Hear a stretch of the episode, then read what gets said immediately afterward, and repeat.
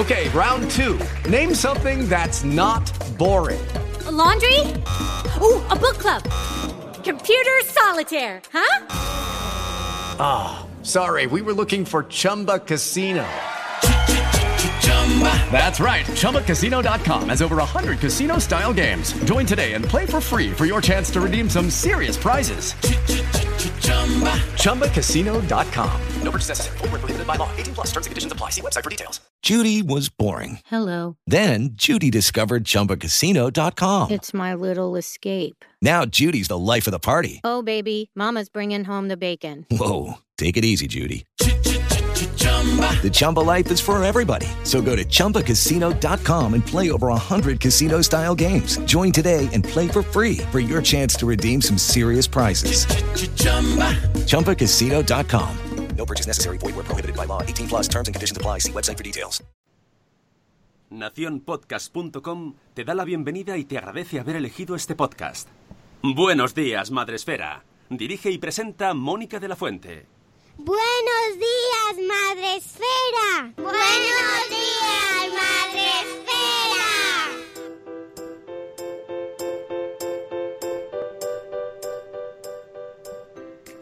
Buenos días, Madre Esfera. Hola amigos, buenos días, bienvenidos a vuestro programa, vuestro podcast para empezar el día de la mejor manera posible. Hoy es miércoles 13 de noviembre y estamos con vosotros y con un mal tiempo que no veas, que hay que sacar el paraguas para cuando vayáis a la calle, paciencia, que hoy llueve y hace mucho frío y muchas cosas, ya estamos en invierno.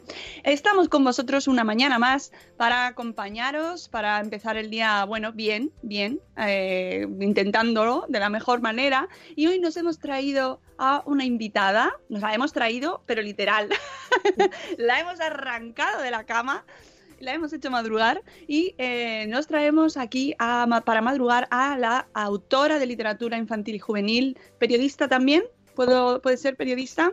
Hombre, puede ser, claro. Puede sí. ser, ¿verdad? Puede ser. Y además de, De mi es. quinta, de mi quinta, tengo que decirte, o sea que es buena, buena esta quinta, Buena cosecha. buena cosecha. Eh, Ana Campoy, buenos días, ¿cómo estás? Pues muy bien, con mi café. Buenos días. Así da gusto, claro que sí. Ale. El café que no falta, que no falta el café. Es. Eh. Ana, eh, te escuchamos mucho, no a ti en persona, sino a hablar de ti.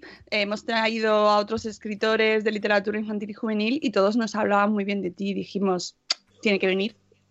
Claro. Qué suerte. Sí. Eso es bueno. Eso, hombre, es fenomenal. Lo de que hablen de ti aunque sea mal, pues no, mira, en estas cosas No. yo prefiero que hablen bien. Nos hablaron muy bien de ti, tanto Begoña Oro como Hematocrítico, que han sido los últimos autores que han pasado por aquí. Eh, y hemos dicho, oye, pues es que tiene que venir Ana. Y encima ha sacado libro nuevo que se llama Sí. Familia a la fuga, cerrado por vacaciones. No, por, Por fantasmas. fantasmas. ¿Y por qué he puesto es yo por vacaciones? juego. Ah, espérate, Es que voy a cambiar. juego. Claro, voy a cambiar el titular porque es lo, que tiene escribir los titulares a las 6 de la mañana. ¿eh? ¿eh? Claro, claro, claro.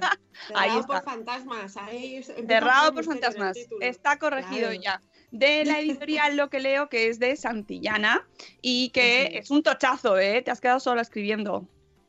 Hombre, es que a ver, es para ya 9, 10 años, que con 9, 10 años se lee fenomenal. Tú sabes que es lo Entonces, primero eh, que hacen los niños, ¿no? Mirar hasta ver cuántas páginas tiene esto. ¿Cuánta página? Pero eso lo hago yo también. 223. Lo hago yo con mi edad.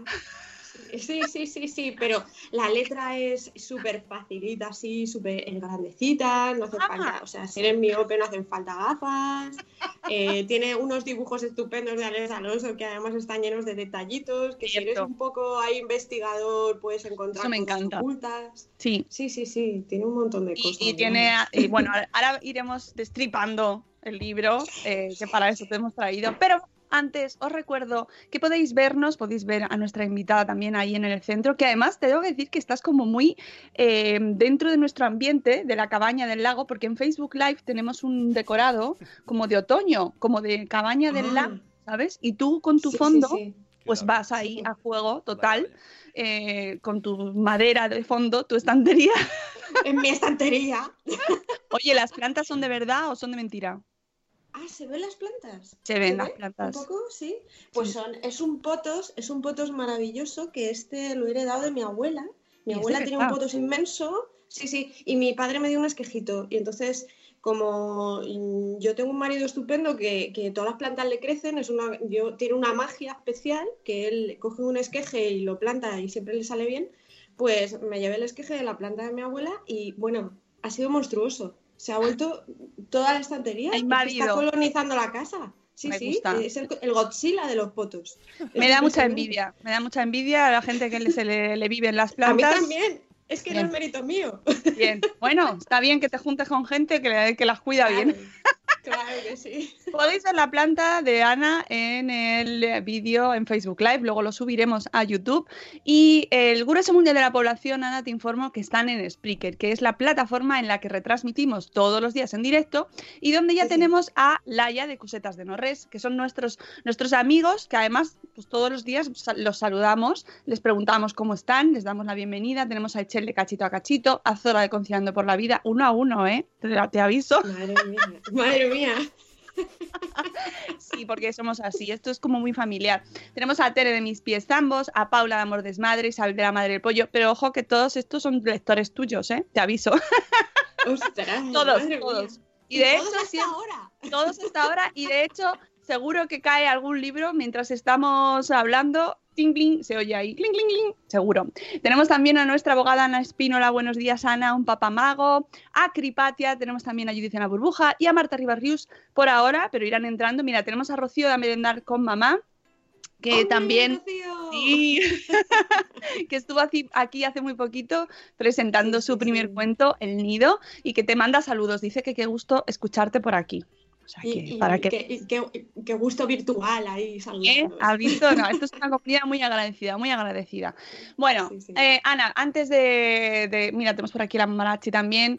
Eh, antes de nada, ¿de dónde sales? Cuéntanos un poco quién eres, para que la gente te conozca en persona. Bueno, yo salgo, salgo de, de Vallecas.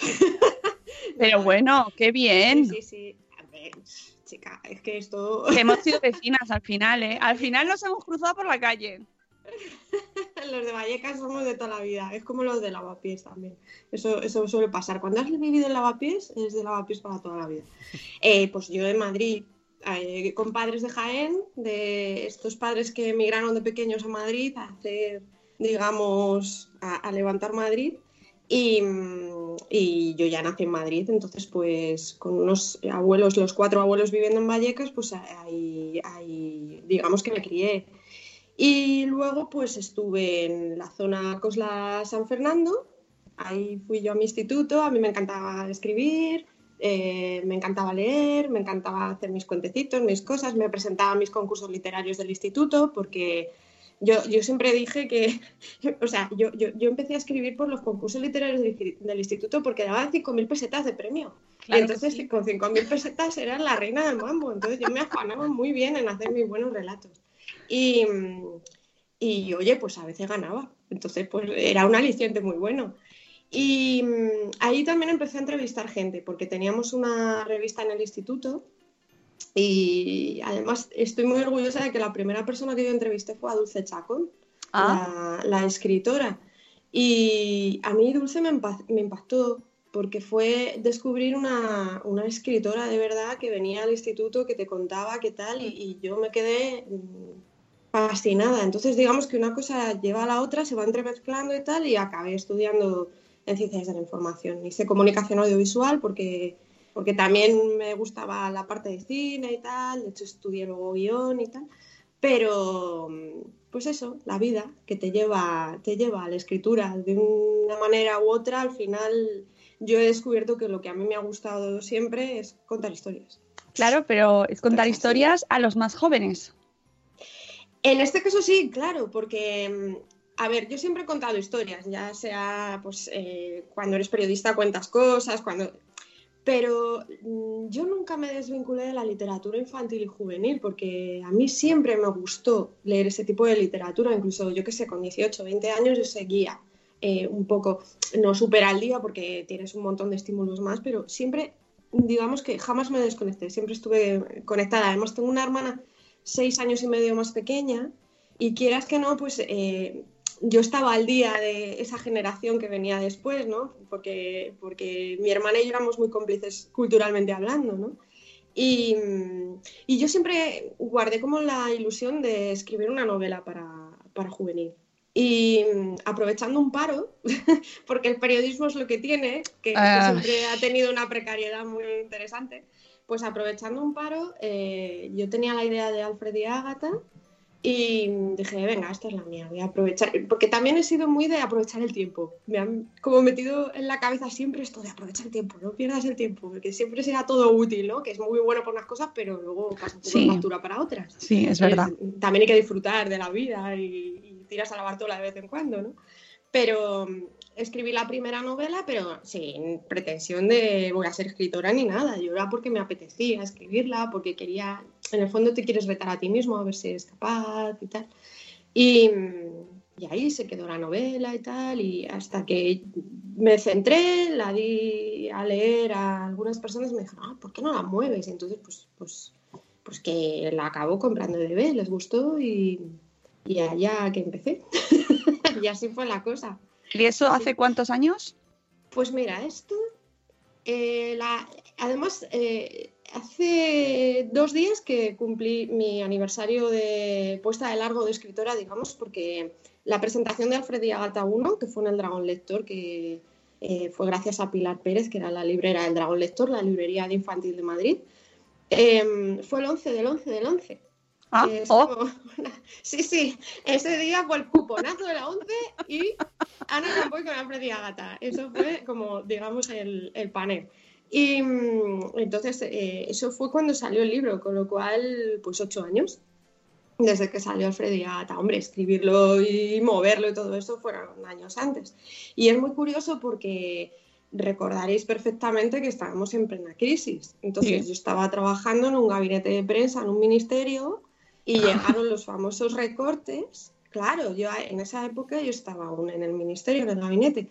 Y claro, hubo elecciones, llegaron los famosos recortes y justo se acaba de publicar Alfred y Agata 1 y 2, que salieron los dos primeros a la vez. Y, y nada, pues en enero, pues como Ana era, estaba subcontratada, digamos, no era funcionaria, pues, pues erais como el presupuesto, como digamos, de los bolis, ¿no? Y entonces, pues nada, los recortes y ya paro.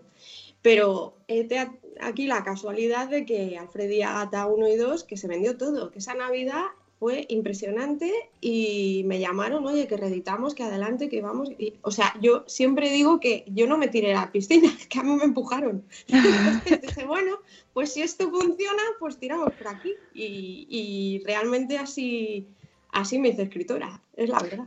¿Y, y tú vives de escribir? Sí, o sea, a ver, yo vivo en la literatura, que generalmente, pues en mi caso, soy bastante afortunada porque, porque digamos que el grosso es de, es, de, es de libros y lo que generan los libros. Entonces, sí, también tengo la suerte de que estoy traducida fuera, lo de fuera también contribuye, los escritores de infantil juvenil, pues solemos ir a coles también, ¿sabes? Que digamos que hay una serie de actividades que tú realizas cuando eres escritor. También es mucho de buscarse la vida porque no hay que olvidar que somos autónomos y que esta ansiedad porque todo vaya bien también es un motor. Tiene lo malo, que es la ansiedad, Claro. y lo bueno es que es un motor que te hace no dormirte en los laureles. Entonces, No, hombre, pues, y es una maravilla y es un orgullo poder de- decir que estás viviendo de tu trabajo, ¿no? De lo que te gusta hacer, de escribir, que seguro que muchos que nos escuchan están ahí como, oh, yo también quiero, yo también quiero. Pues hacedlo, venga, a las poneros. Sí, sí, sí, sí, sí.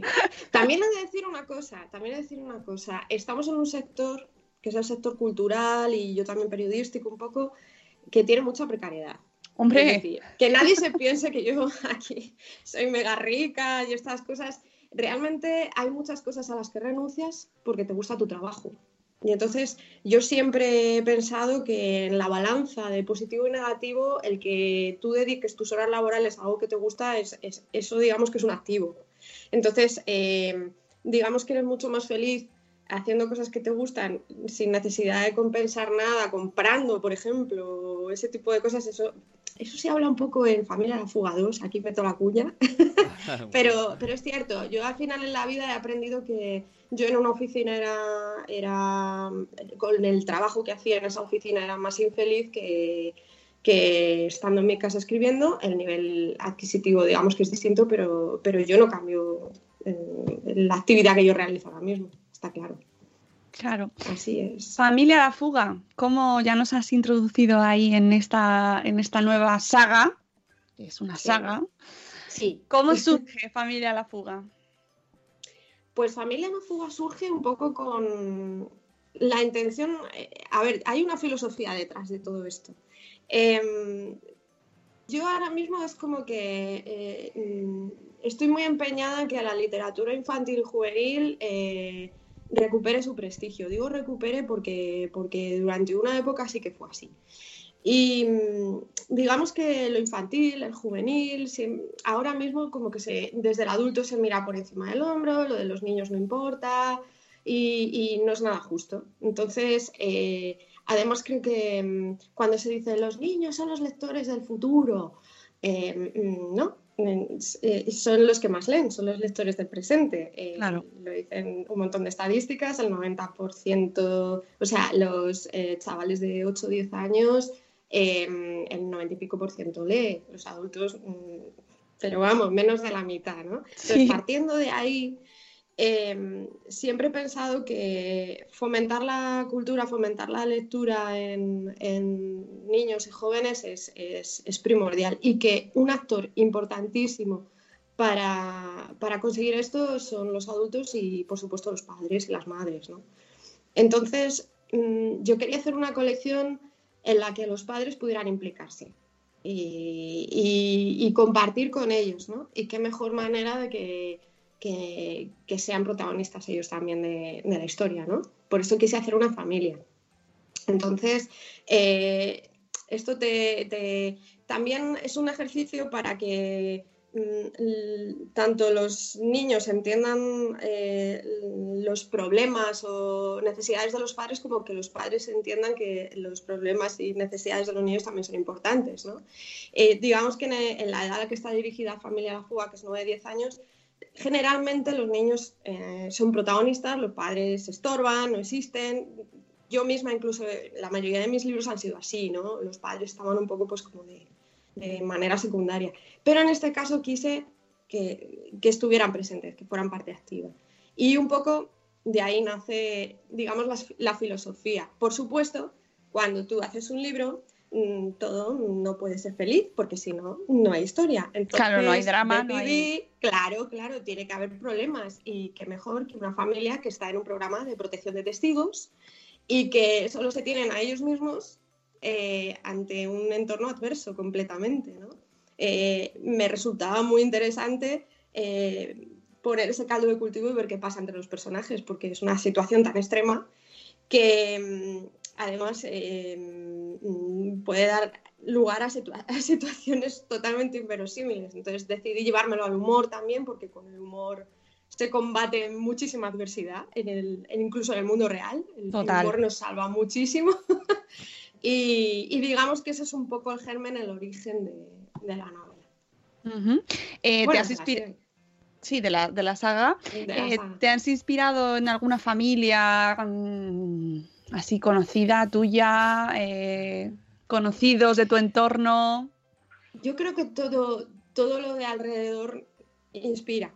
Es que al final somos como esponjas un poco los escritores, ¿no? Vas cogiendo de aquí y de allá, incluso de ti misma, de, situaciones a la hora de perfilar los personajes. A mí me gusta que los personajes mm, trabajarlos mucho, entender.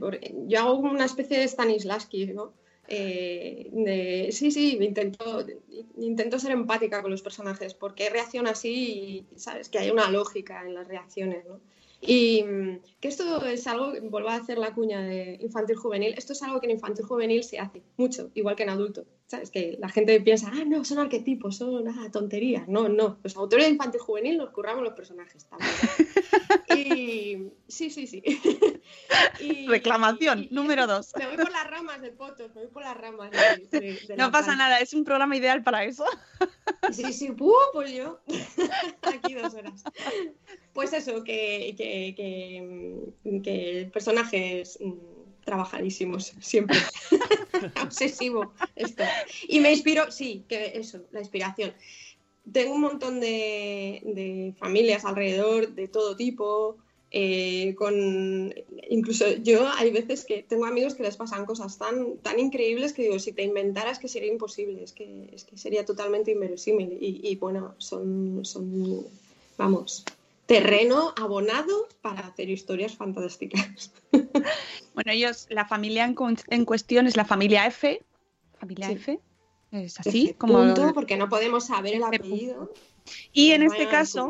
Exactamente, no se puede, y además nos lo dices muchas veces, y en este caso, en el volumen 3, encerrado por fantasmas, no por vacaciones, por fantasmas, pues eh, es que no sé hasta qué punto puedo contar de, sin hacer spoiler o no puedo, sabes, es complicado, pero tiene, mm, tiene muchos misterios este libro. Sí, porque mm, en esta ocasión la familia F, a ver, la familia F los protege la Agencia de Asuntos Anónimos, que es una agencia que se dedica a, pues, a proteger gente que está Es- perseguida por... es muy Ibáñez. Es muy Ibáñez Sí, esto. Sí, tiene ese punto. Sí, es que es verdad. Ah, Mucho. No lo había pensado, pero es cierto. Sí, sí, sí. sí y la gente poco. Z, la gente K, Claro, súper claro. Ibáñez, Es una mezcla, sí, es una mezcla Inspector Gadget con Ibáñez. Sí. Sí, sí, sí. Mucho. A mí me, gustó mucho ese guiño, la verdad. Aunque, aunque fuera inconsciente, pero a mí, a todos los que hemos crecido con, con Hombre, eh, Mortadelo y Filemón, eh, pues esta- estas agencias. la agencia triple A mí me llevó a mi infancia. Y es que es muy divertido porque tiene, tiene ese, ese punto de secreto, ¿no? De guardar los secretos es, es, es algo inherente al ser humano. Y no español. guardarlos. Y es español infiltraciones. también. Es Es muy español.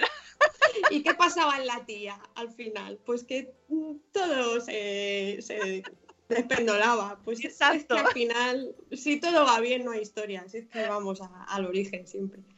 Pues eso, que se van a, a un hotel, no podemos decir cuál, pero su No, nombre no. clave es el Hotel Quinto Pino. Exactamente. Por Todo el libro, además, nos dice, no se puede saber por qué, se- o sea, no se puede decir el nombre, pero es el quinto pino. Y tú ya- es como ya, sí. Claro, eh, y entonces es un hotel abandonado, a ver si, si alguien de, de todos los que nos están oyendo o viendo, es un hotel, a ver si les suena de algo, es un hotel abandonado en una montaña que ellos tienen que guardarlo durante el invierno porque nadie pasa por allí, está fuera de temporada. El resplandor. y- Claro. a ver, Más referencias Sí. imposible. Sí, sí, o sea, hay guiños, no, no va a aparecer nadie con un hacha porque, porque es literatura infantil juvenil, en fin, hombre, podría aparecer, pero vamos a ver, ¿sabes? No es el contexto. Y siempre llevaba el humor, el humor. Y, y yo quería hacer un, un libro de fantasmas en esta ocasión. Además, eh, la Agencia de Asuntos Anónimos siempre tiene, digamos, como un gadget en cada libro, un, un aparato creado por la tecnología de, de la agencia que es protagonista en cada historia. ¿no? En este tenemos unas gafas decir, que ¿no? aparecen Sí. ahí extrañas y tal.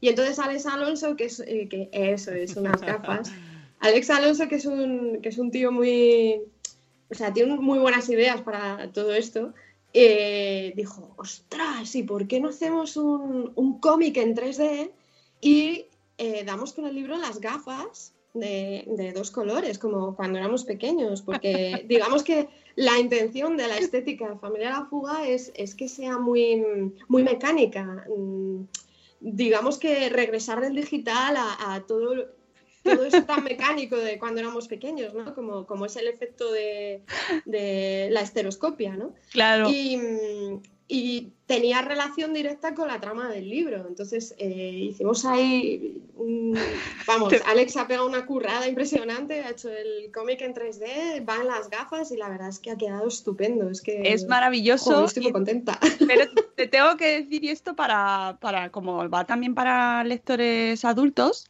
eh, Sí. hay un problema con las gafas y es que te tienes que quitar las de, las de leer, en mi Ah, caso, claro, que yo sin la gafa pues tal, pues tuve que tuve mi momento de me tengo que quitar las gafas, ponerme estas, ponerme de- ¿Y No, no, te las- no, no, no se puede poner delante de las gafas de ver? pues la verdad es que no lo probé, pero porque, bueno, más o menos lo veo, ¿no? Se ve. O sea, no soy cegata total, pero, pero, pero, pero lo pensé y dije, Bueno, habrá que, esto para habrá los que adultos. un kit. un kit adulto con celo o algo así. O- Eh, ¿Te que imaginas sí gafas, gafas graduadas 3D? Bueno, es que eso ya, mira, si haces eso ya, Vamos a llamar a Flelu, que nos patrocine.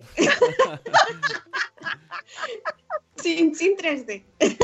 claro, claro, pero fue muy, fue muy gracioso porque cuando llegué a ese momento, venga, me voy a quitar las gafas porque claro, yo con esto no puedo ver, pero entonces me las pongo. Fue muy divertido porque eh, eh, los libros los creáis de una manera y luego los lectores lo vivimos de otra, ¿no? Y es súper divertido claro. como cada uno al final construyes tu historia, tu narrativa y tu manera de leerlo. Y yo tengo que reconocerte que en ese momento me reí yo sola, ¿sabes? Es como, ahora pero, haz el cambio de gafa, venga. Qué mayor me siento. Ay, esto es como mi abuela, la pobre tica, cuando se ponía a coser, que te decía, tráeme las gafas de coser. Sí, sí, pues, coser. pues eres de mi quinta, o sea que no te digo nada. Ay, Te madre. ya. No, yo me estoy resistiendo. Yo Ah. ya, yo he enhebrado aquí las agujas, pero yo ya voy viendo que, que, que hay veces que el móvil lo tengo que retirar un poco. Y, Pues y eso, sé, ya sé ahí. que se llama, sé que se llama presbicia, Eh, ahí yo está. me resisto. Pues eso es como el la puerta del, final del pasillo, donde se ve la luz, que te llama. Ah, Caroline, Caroline, ve hacia la luz, ve hacia la presbicia. Pues eso. No, no, no. Ya haré oídos sordos. Yo me agarro así al cabecero de la cama y digo, no, no, no. Mira, ya me avisarás, por Twitter me pones un mensajito con una foto con las gafas. Sí. Bueno, que las gafas son una pasada, que mola mucho y que da, y además no te, o sea, piensas que vas a quedarte ahí, pero tiene más giros. Está muy guay el tema de las gafas. Sí, sí. Sí, Está sí, muy sí. guay. Ahí siempre hay una vuelta de tuerca. Sí, siempre. me sorprendisteis, malditos. Está lleno de Siempre, sorpresas el libro. Sí, sí, sí, sí, sí. Además, una cosa que eh, poca gente se da cuenta, eh, está- pasa en todos los libros de Familia de la Fuga. Os recomiendo que cojáis la esquinita del libro y hagáis así. A Ah. ver qué pasa. Y se Oh. ve, se ve Ah. la animación. Mm. No lo sabía, pues mira, eso, Sí, ¿sabes que sí, esos sí. son los niños son los primeros que lo hacen? Los adultos lo perdemos, tío. Que los ¡ah, sí, qué sí. rabia me da. Pero os acordáis, ¿no? ¿Os acordáis Ah. cuando hacíamos cómics de pequeños Sí, en las esquinitas de los cuadernos, ¿no? Sí, sí, pues eso también fue Alex Alonso ahí. Es que está lleno de detallicos el libro. Alex, muy Es bien, una muy pocholada. Sí, sí, sí. sí. Me encanta. Y además, las, como tú bien decías antes, las ilustraciones están, tienen, que eso me encanta. Me, me encanta cuando guardáis eh, los easter eggs en los dibujos y te tienes que ir a la página tal a buscarlo. Me encanta. Sí, sí, sí, sí, sí. Me encanta. Sí, Este es un libro que también, eh, como nos decía ella, podéis leerlo los adultos, de verdad que es muy recomendable. Eh, y, y aunque son 223 páginas, pero se lee rápido. Sí. No, es que hay una cosa. eh, a mí me pasaba esto con Alfred y Agatha y siempre procuro que en mis libros suceda. Y es que em, podemos pensar, ah, bueno, que es que es para niños, para niños, tal, y el, bah, yo ya sé quién ha sido. Pero es que mm, no. O sea, yo intento que, que la trama esté currada y esté el engranaje bien hecho para que incluso un adulto se ponga a leer el libro y diga, ostras, ¿quién ha sido? Menudo lío, ¿quién, quién está aquí? ¿no? Que no sea tan, tan evidente, ¿no?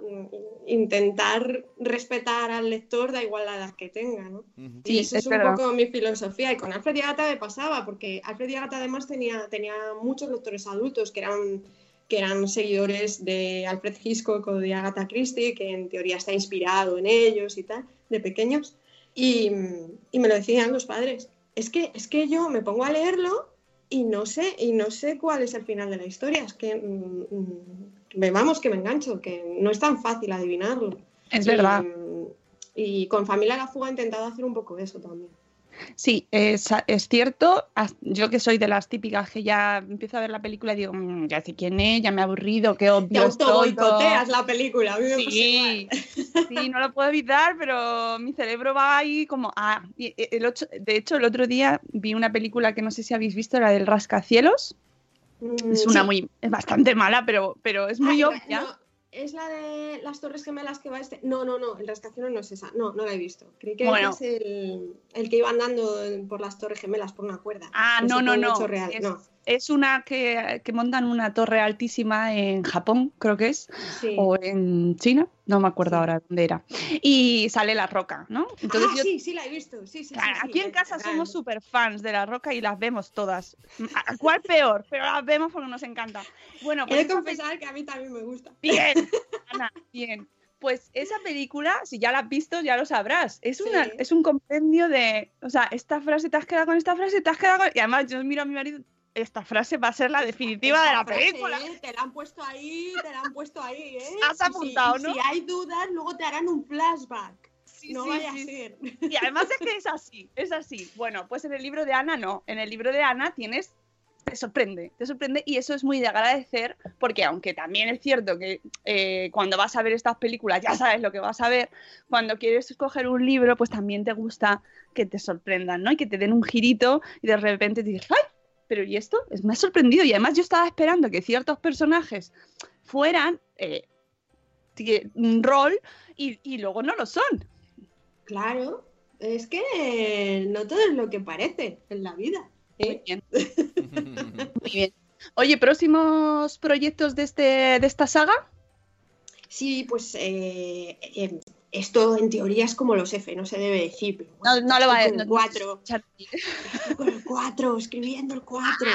¡Qué guay! Seguimos adelante. Pero no puedo decir, no puedo decir dónde va a ser todavía. Bueno, no pasa nada. ¿Y para cuándo, más o menos? Eh, eso tampoco lo puedo decir. Ah, Eso es secreto. Es como lo de Mayra Gómez Kem. De, de hasta aquí puedo leer. Bueno, pero más, más o menos ya vamos sabiendo. el Primero, año que viene, el año que viene. es- Claro, ya. Estamos a finales del 19 para el 2020. 2020. Y además de, de Familia La Fuga, ¿qué más proyectos tienes, Ana? Uy, pues tengo un montón de cosas. Lo que pasa es que también son de tarjetita de Mayra Gómez Kem, pero, pero sí, tengo, tengo ahí cosas moviéndose y tal. Y bueno, ya veremos qué pasa. Cosas que se Y hacen. porque dentro de muy poco puede que salga una cosa. Madre mía, madre mía, qué hype. No podemos desembragar. Aquí en el Eh, programa decimos cuando soltamos noticias y tal que desembragamos. Mo- Molaría Sí, una, una no, hora pero entera. recordad que yo, pues yo que sé, además de escritora, pues también soy periodista, Claro. también hago, hago muchas cosas. Entonces siempre, siempre tengo algo. A ver, tampoco nos volvamos locos, ¿eh? Que- Pero bueno, siempre, siempre, siempre tienes cosas. Es lo que os decía antes de- del creador autónomo, que es que tú tiras mil fichas de, de esto es como, como irte al casino, empiezas a tirar fichas a todos los lados. Y hay veces que tienes suerte, hay veces que no, pero, pero bueno, tú lo sigues ahí intentando y al final apuestas y, y hay veces pues, que salen las cosas. Claro. Así que Oye, ahí también- estamos. Eh, Me parece muy bien y además te entiendo perfectamente. Eh, además, coordinas eh, la sección de literatura infantil y juvenil en el Festival Celsius, que esto me interesa mucho que nos lo cuentes. Pues a ver, el Festival Celsius, para aquel que no lo conozca, eh, es un festival de literatura fantástica, de terror y de ciencia ficción que se celebra todos los años en Avilés, en julio, en Asturias. Y la verdad es que fue un- una maravilla de festival desde su comienzo, porque el primer invitado, pues fue, digamos, el primer invitado estelar, así, súper internacional, fue George R. R. Martin. Mira, Entonces, te lo iba a decir, digo, no, Claro, entonces eh, un festival que podía haber crecido de poquitos y tal, pues es que hizo un subidón ahí impresionante desde el principio y se ha convertido Normal. pues en el festival de referencia de literatura de ese género, de esos géneros, digamos. Entonces tenemos la gran suerte de que el festival no solo se dedica a literatura para adulto, sino que además eh, tienen una buena parte de su espacio eh, reservada para infantil y para juvenil. Yo me encargo sobre todo de la parte, de la parte infantil. Hay veces que Javier Ruescas se encarga de, de la parte juvenil. Hay veces que tenemos ahí porque muchos autores se dedican a las dos cosas, entonces pues hay, hay, veces que tenemos ahí mezcla, pero vamos, que nos repartimos el tema, en, él en, su departamento y yo en el mío, ¿no? Y, y, la verdad es que desde el festival siempre tenemos total libertad, eh, todas las facilidades, yo he conseguido llevar a gente maravillosa, a lo mejor de este país creando literatura y, lo cierto es que yo al Celsius le debo mucho, sobre todo grandes amigos. Entonces mm, es una de las mejores cosas que yo he hecho en mi vida profesional, la verdad es que sí. Pues estaremos atentos a ver este año qué pasa por allí, por el Festival Celsius, que nos interesa mucho. Sí, sí. ¿Volverá George? ¿Volverá George? Yo creo que, que, George se fue muy contento de, de, Avilés. Todo es que en Avilés se, se come muy bien. No, es que además es un festival que es maravilloso en muchos aspectos. El primero de todos es que está abierto a todo el mundo, no se cobra entrada. Eso es una de las máximas que tienen los tres directores. Son tres, una directora y dos directores. Eh, no cobrar entrada. Avilés está abierto a todo el que quiera ir a visitarlo. Eh, he de decir que la gente ya se reserva con meses de antelación porque se llena Avilés y alrededores. Ha llegado un punto en el que incluso la gente ya se va a a dormir porque es que, porque es que no hay sitio. Y empezó siendo jueves, viernes y sábado y es que ya es miércoles, jueves, viernes y sábado y ya están hablando de empezar el martes. O sea, porque es que ya no hay hueco para meter a tanta gente. Oye, el Celsius es una experiencia, sí, sí, sí. Eh, antes de terminar, que quedan 10 minutos, ¿hay, ¿hay burbuja ahora de literatura infantil y juvenil? Uf, hay burbuja en todo. Yo creo que eh, en la literatura en general y, en el mundo de, los productos en general, ¿no? Eh, cualquier cosa susceptible de hacer un producto es, es fruto de, pues, del sistema económico que tenemos ahora mismo, ¿no? Hay, hay cualquier tipo de movimiento, venga, vamos a crear un producto empaquetado, hecho y pum, ¿no? Eh, en la literatura también pasa eso, eh, pero no solo en infantil juvenil, en adulto también, ¿no? Hay mucho libro producto. Eh, en infantil juvenil también pasa, hay mucho libro producto. Y por otro lado, hay gente que, que intenta mm, trabajar más la literatura al margen de ese libro producto que siempre ha existido y siempre tiene que existir. Eh, son las reglas del juego, ¿no? Pero yo sí que rompo un poquito la lanza a favor de, los creadores de literatura que, no se empeñan tanto en crear ese libro producto, sino en hacer cosas de, una calidad y, con, digamos, otros objetivos a la, hora, a la hora de escribir. Creo que tiene que haber hueco para todo el mundo mi opinión personal es que el libro producto ahora mismo está copando demasiado las estanterías en detrimento de, los creadores que hacen los otros tipos de libros. Entonces creo que debería haber un equilibrio. No sé si que se publique tanto, no sé si de quién será responsabilidad. Creo que todos los actores de, la industria editorial son responsables, pero creo que debería haber una reflexión y potenciar nuestra literatura eh, aquí ya me vendría gente, bueno, ¿y qué entendemos por literatura? ¿Sabes? Esto está amplísimamente, eh, se abre muchísimo debate, pero creo que sí es necesario ese debate y esa reflexión de qué queremos que lean nuestros niños y nuestros jóvenes, qué tipo de libros. Seguro que hay gente que se queda como, oye, pero eso del libro de producto, ¿a qué te refieres? Pues no sé. Yo creo que todos sabemos a qué, no. Pues mira, pues, pues, mira, por ejemplo, eh, ahora yo estoy muy contenta de que el feminismo eh, haya resurgido. Yo soy feminista, lo he sido siempre. Em, pero a lo mejor habría que reflexionar, venga, mm, quiero sacar dinero, voy a hacer un libro de feminismo para niñas que no sé qué, venga, producto empaquetado, no sé qué, venga, pum, cuenta de beneficios, pues no sé, ¿no? Y mm, como todo muy artificial también, pues oye, el típico libro de famoso que siempre ha existido, ¿sabes? Que yo tampoco niego su existencia. Venga, influencer famoso, pum, venga, libro. Y, si luego hubiera espacio para todo, pues guay, pero el problema es que eso está copando todo y se está identificando la literatura infantil y juvenil solo con eso. Entonces, creo que debería haber, mm, no sé, un equilibrio. Y potenciar a, la gente que, que realmente es su profesión. Uh, pregunta que hacen por aquí por el chat. ¿Los audiolibros son literatura? Por supuesto que sí. Es literatura escuchada. Claro que sí. Sí, sí, sí. Yo defiendo. Mira, ¿qué hubiera sido de. Y además voy a la parte feminista. ¿Qué hubiera sido de nuestras madres, nuestras abuelas si no hubieran tenido radio? Si no hubieran. Mientras hacían todo lo que tenían que hacer, eh, no hubieran tenido una radio que les acompañara, que les informara, que les diera fantasía, radionovelas. Eh, o sea, el, auditivo es, es, fascinante, vamos. Si yo tuviera que elegir un, medio de comunicación como periodista sería la radio, sin duda. ¿Y los podcasts? Inmersiva. claro que sí. Si es que, si es que mm, cualquier manera de narrativa, meto los videojuegos, ¿eh? cualquier forma de narrativa que a ti te haga mm, practicar la vida en una zona beta es, yo creo que es positiva. Siempre, siempre, siempre, siempre.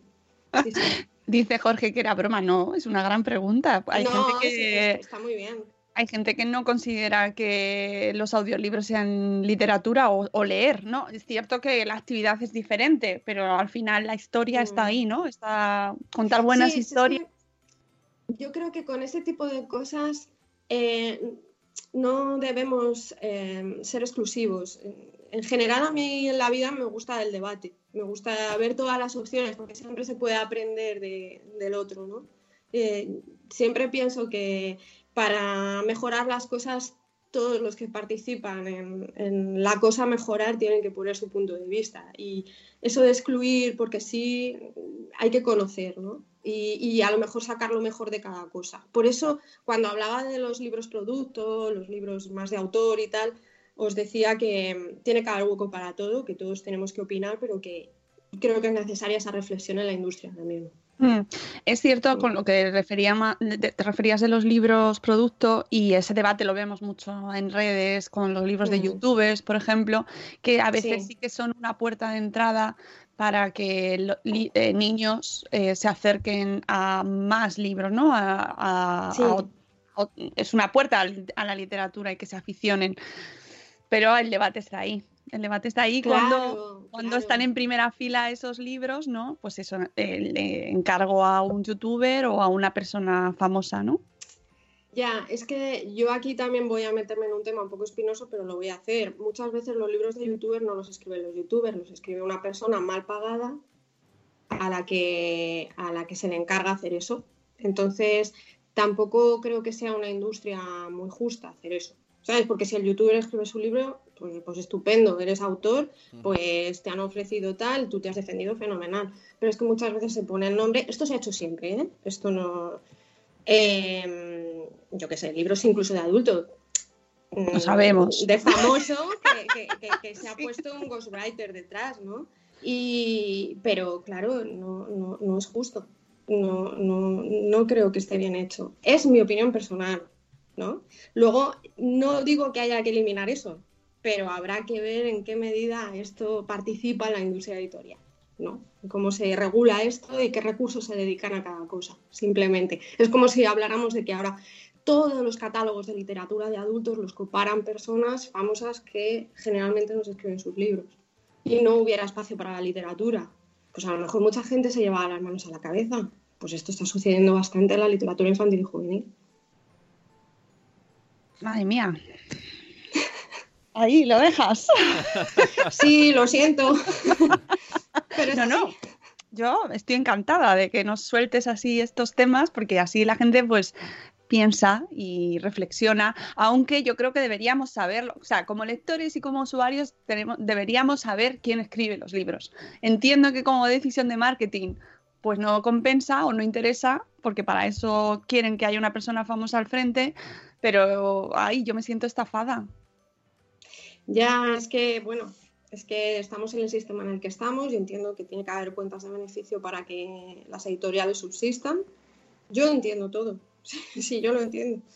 Pero, pero no debemos perder de vista la perspectiva humanista, y es que la literatura tiene no solo que dar cuentas de beneficios, sino también, no digo educar porque no me gusta esa palabra para, para la literatura infantil y juvenil, pero no sé, mm, enriquecer, ¿sabes?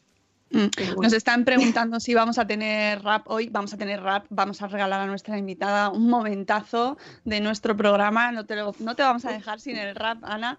Eh, pero antes, porque son, quedan dos minutos para las ocho, sí que quería volver a recomendar que os leáis su libro Familia la Fuga, donde eh, nos decías que no te gusta la palabra educar, no te gusta la moralina, no quieres eh, libros que vayan con una lección fija, ¿no? Este, este libro es para educar en el medio ambiente, pero sí hablas de medio ambiente, sí hablas sobre eh, los sentimientos, sobre las emociones, sí hablas sobre cómo se sienten los niños, cómo se sienten los padres.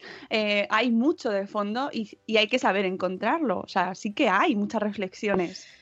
Hombre, es que la literatura se supone que es para eso, para, hacer avanzar la mente, ¿no? Para, mm, para hacerte preguntas. Pero es todo tipo de literatura, la de adultos también, se supone que es para eso. Y yo cuando escribo, pues me hago esas preguntas e intento que el lector se las haga también. Mm. para mí es fundamental mm, hacer ese modo de escribir. Sí, sí, yo, yo solo lanzo una. Eh, ¿Cuántas toallas se consumen en un hotel? ¿Cuántas toallas se lavan al día? ¿Cuántas? ¿Eh? ¿Cuántas? ¿Y durante cuántos días? ¿Verdad? Sí, sí, sí, ahí, ahí, que, ahí lo deja, ahí lo deja. Y tú ya te quedas ahí pensando como, oh, oh vale, lo voy a pensar. bueno, pues vamos a ir cerrando nuestro programa y te vamos a regalar un tema, Ana. Muy bien.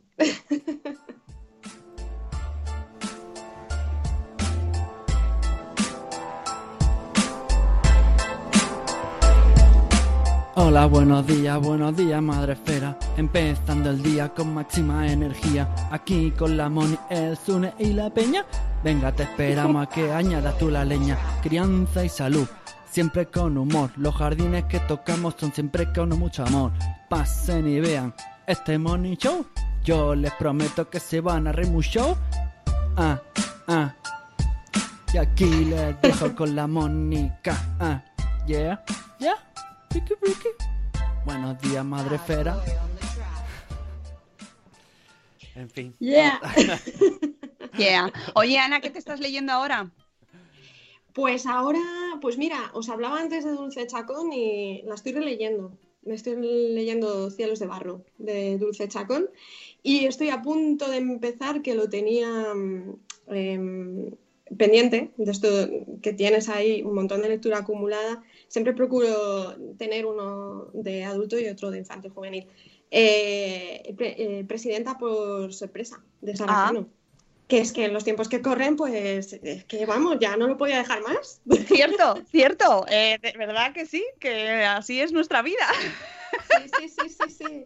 Sí, sí, sí, sí. Y, y vamos, Em, ahí está el libro, Sara Cano es maravillosa, sé que no me va a decepcionar para nada y, de hecho, vamos, os la recomiendo vigorosamente. Muy bien, y pues yo voy a terminar, que no lo hago normalmente así y tal, pero es que justo hablando antes del ghostwriting, me he acordado que yo os recomiendo una novela brutal, maravillosa, de Robert Harris, que es el de Ghostwriter, de Ghost, sobre un escritor en la sombra. Es buenísima, es buenísima. Claro, claro. es maravillosa. A mí es que me encantó. O sea, y tiene peli eh, de Roman Polanski. Yo la peli no la he visto, pero el libro. Claro, claro, es verdad. Ah, vale, que está basada en ese libro. Vale, no los había relacionado, es verdad. Pues el libro es Canelita Fina. Os lo recomiendo mucho. Y además es de los que te lees así como de estos que te pasas las, las paradas de metro porque te vas leyendo. ¿Te imaginas que te pase eso en la línea circular de Madrid, en las seis? Pues no sé, a mí me ha pasado en muchas líneas, me he pasado muchas paradas. o sea que en las seis seguro que me ha pasado de esto de tener que bajarme en una y volver. Bueno, Ana, ha sido un placer hoy, que me quito los cascos, ha sido un placer hablar contigo esta mañana, madrugar y conocerte. Eh, volverás seguro, estoy convencida de oh. que te haremos madrugar otro día para que nos acompañes y ver ese poto, ese poto de atrás. Aquí os saluda. Mira, mira, mira si está salvaje. ¡Hola! Es que, es que da gusto verlo, da gusto verlo, me encanta. Además, nos ha amanecido. Yo tengo aquí el balcón al lado y, y vamos, se ha hecho de día hablando día. con vosotros. Sí, sí, sí. efectivamente, es que traemos el amanecer a vuestras vidas, amigos que nos escucháis. Traemos el sol. Eh, que paséis un día maravilloso, Ana, tú también, y todos los que nos gracias. escucháis. Mañana tendremos también a una colaboradora, mañana también hablaremos de escritura, también hablaremos de libros, porque Marta San Mamés nos acompaña y seguro que hablamos de su Magela, de su último cuento que ha publicado, pero ya sabéis que ya nos trae ecotruquis. Mañana hablamos de medio ambiente, de sostenibilidad, de llevar una vida un poquito más ajustada a nuestras necesidades, que en realidad luego no nos hacen falta tantas cosas, si lo sabéis. No, Si con escucharnos claro a que no. ¿A que sí? ¿Veis? Bueno, yo os he creado, yo os creo muchas necesidades porque cada vez que os hablo de un libro os digo, hacedlo, haceos con él, pero bueno, podéis ir a la biblioteca también y encontrar. ¿verdad? O, sea, o de pues, pedirlo en la lista de, de regalitos, pues para el cumple o para las fechas que vienen, pues todos los libros que os vamos recomendando los ponéis en la lista. Amigos, nos vamos y que eh, paséis un miércoles maravilloso. Mañana volvemos a las 7 y cuarto. Os queremos mucho. Hasta luego, Mariano. Adiós. Hasta mañana. Adiós. Hasta mañana.